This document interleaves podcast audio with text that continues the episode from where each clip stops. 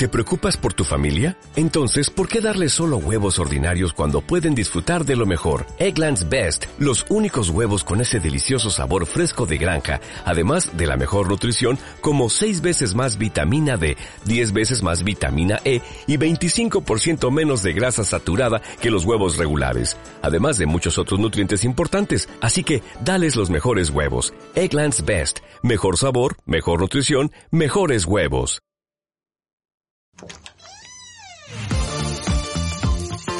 Hay historias que no son fáciles de hablar, hay secretos que no queremos revelar, pero la única forma de avanzar es soltar y dejar atrás. Toma ese paso y sal. Es momento de crear, de hablar, de ser, de actuar y de transformar. Bienvenidos a, Salir del Closet. Closeteros, closeteras, bienvenidos, bienvenidas a este nuevo capítulo de Apoteca, mi nombre es Rudy y hoy les voy a platicar de un tema que tenemos todos en común y que todos hemos enfrentado en algún momento de nuestra vida y que se llama la desolación. Y ojo, empiezo con el tema de la, desolación, de la desolación porque es muy diferente la soledad que la desolación. ¿Cuántas veces no has escuchado a alguna amiga, algún amigo o algún familiar decir me siento muy solo. Eh, sé una buena persona porque quedarse solo es lo peor que te puede pasar. La soledad es canija, la soledad duele. Eso es completamente erróneo, o al menos ante mi experiencia y ante mis ojos. Y quiero empezar con definir qué es la soledad. La soledad es cuando estás tú solo, pero en compañía de ti mismo. Es cuando estás en contacto contigo mismo. Eso es soledad y es deliciosa y es riquísima. Lo platicaremos más adelante. Entonces, ¿qué es esa sensación que todo mundo sufre y que todo mundo le tiene miedo? A esa sensación se le llama desolación. Desolación. No te sientes solo o sola, te sientes desolado o desolada. Es un universo completamente de diferencia. Pudieran inclusive ser hasta antagonistas o antónimos, por llamarlos así. ¿En qué radica la diferencia entre la soledad y la desolación? Radica esencialmente en el observador. Te lo explico más claro. Cuando tú estás desolado o desolada, es porque no estás centrado en ti mismo, no estás en compañía de ti mismo. ¿Qué quiere decir esto y dicho en palabras más coloquiales? Que una persona desolada no está pensando en sí, no está pensando en sí misma, está pensando en otra persona o en otra cosa o en otro objeto.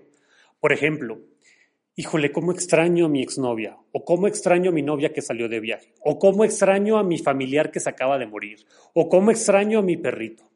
Entonces todo lo ves desde esa perspectiva. ¿Y en qué termina?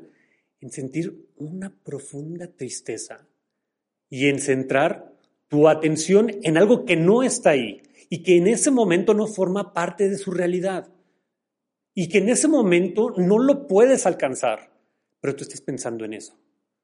¿Qué es lo que sientes? Lo único que sientes ante esa desolación es tu yo mismo, tu yo interior, llamándote y diciéndote, hey, acá estoy, ponme atención. Esa persona, esa cosa, ahorita no está aquí. Y estás centrando tu atención allá. Y lo que te grita por dentro es tu soledad. Eres tú mismo queriendo llamar tu atención y decir, oye, lo importante está aquí, no en donde está tu mente. ¿Cuántas veces no te ha pasado, closetero, closetera, que estás pensando en esa persona y al no tenerla te sientes solo o sola? Eso realmente es la desolación. Y toda la vida te lo han vendido como soledad. Y te lo has comprado y te lo has creído que la soledad es canija y que la soledad es dolorosa y que la soledad lentamente te va matando. Pero eso no es cierto. El no ponerle atención a tu soledad, el no vivir en soledad y vivir en desolación, es lo que lentamente te va a ir matando día con día, paso con paso. Cada minuto que vives en desolación es llenar tu mente de dolor, de sufrimiento, de tristeza, de, tristeza, de añoranza, de deseos, de algo que no está a tu alcance. Si esa persona decidió irse, es por algo, pero no la necesitas. Recuerda que naciste solo. Inclusive los gemelos, los cuates, primero nace uno y luego nace el otro. Y cuando se mueran, no se van a morir los gemelos y los cuates al mismo tiempo. Primero se va a morir uno y después se va a morir otro. Es mentira que en tu vida nunca vas a estar desolado. ¿Por qué? Porque te educaron a pensar en referencia a lo que no puedes tener. Pero lo que sí te deseo es que aprendas a vivir en soledad, que aprendas a estar bien contigo mismo. ¿Por qué nos enseñaron a ver la desolación como soledad? Porque muy poca gente ha tenido el valor, la madurez y la experiencia maravillosa de vivir en soledad, de vivir en presencia de sí mismo, de vivir observándose a sí mismo, amándose a sí mismo, reconociéndose a sí mismo. ¿Por qué? Porque ¿qué es lo primerito que pasa? Y lo hablamos en, el último capítulo de, Apoteca. Hablábamos precisamente de el no saberte reconocer, el no ser humilde. Si tú reconoces que eres una persona con ciertos valores, te dicen, uy, te falta humildad, te falta... Pero no, el reconocerte también, y lo hablamos ya, el reconocer tus virtudes también es humildad. Pero nos vendieron una falsa humildad en donde no podemos estar con nosotros mismos porque es arrogancia. Porque estar bien contigo mismo es estar mal. Porque son más los que viven desolados y que están en medio de muchísima gente sintiéndose desolados, pero no se ven solos. Y te la venden como que no, él tiene muchísimos amigos y siempre está en la fiesta y siempre tiene a alguien a su alrededor, pero no se tiene a sí mismo, no se acepta a sí mismo. Y eso, mi querido closetero, es desolación y es lo más doloroso que pueda haber. No hay cosa a la que le podamos tener más miedo a vivir en desolación. Porque, ojo, puedes llegar a tener una pareja por el resto de tu vida y morirte tú antes que esa pareja, pero eso no te va a quitar la desolación. Porque puedes estar con esa persona deseando y añorando estar con otra, deseando y añorando otra vida, deseando y añorando otra realidad y vives en desolación y la tienes ahí al lado y huele hasta feo y hasta te estorba esa persona porque vives desolado, vives pensando, ay, si tuviera una vieja más buena, más chichona, más nalgona, o tuviera un esposo más guapo, con más dinero, que si tuviéramos una casa más grande, un coche más bonito, si yo tuviera una camioneta grandota en una Mercedes para llevar a todos mis niños, si yo tuviera los ojos, las pestañas, este, las boobies, las pompis de la vecina, si yo tuviera X, Y, Z, y vives en desolación. Esa es la forma más triste de morir, en desolación. Y ojo, tengo muchos amigos que están casados, tengo muchos amigos que están, inclusive ya está con hijos, y dicen, es que así ya no voy a morir solo, ellos van a estar conmigo. Y realmente ellos van a estar con una persona que no puede estar consigo misma, una persona que no se acepta a sí misma, Primero, conoce tu soledad para que no vivas en desolación. Y créeme que cuando tú sepas vivir en soledad, cuando tú sepas estar contigo o eh, contigo mismo o contigo misma, en ese momento no vas a necesitar de nadie más. Y todo lo que venga alrededor a tu vida va a ser un lujo, como lo debería de ser. Va a ser un extra en tu vida. Entonces, si la pareja viene o no viene, si va o no se va, si te es fiel, si no te es fiel, si te respeta o no te respeta, mientras tú te respetes, no vas a permitir que te falten el respeto, porque no tienes necesidad de otra persona para que te venga a faltar el respeto. Si yo no me lo falto, ¿por qué me lo vas a faltar tú? Y no va a hacer falta ninguna pareja, porque te vas a tener a ti mismo. Pero nunca nos enseñaron a eso. Ahora, ¿de dónde viene entonces esa desolación? Ya lo hablamos, desde el observador. Pero ¿qué es lo que pasa? Ahora ya lo vimos en donde yo soy el que está viendo para afuera. ¿Y qué pasa cuando yo mismo, por buscar la aprobación, veo mi vida a través de la vista de los demás? También me siento desolado. Porque imagínate, y no me voy a ir a poner ejemplos de otras personas, que yo viera mi vida desde tus ojos. Si conoces toda mi historia o parte de mi historia, que tuve un accidente, que me, hicieron una cirugía corazón abierto, que tuve X, Y, Z de experiencias, yo si viera mi vida a través de tus ojos, la vería con lástima, con dolor, con tristeza. Y entonces yo diría, es que nadie me entiende. Es que yo vivo desolado, nadie ha vivido lo que yo he vivido. Y lo veo con esa lástima y siento esa desolación. ¿Cuántas veces no lo has hecho tú mismo o tú misma? ¿Cuántas veces no te has visto a ti mismo con esa lástima?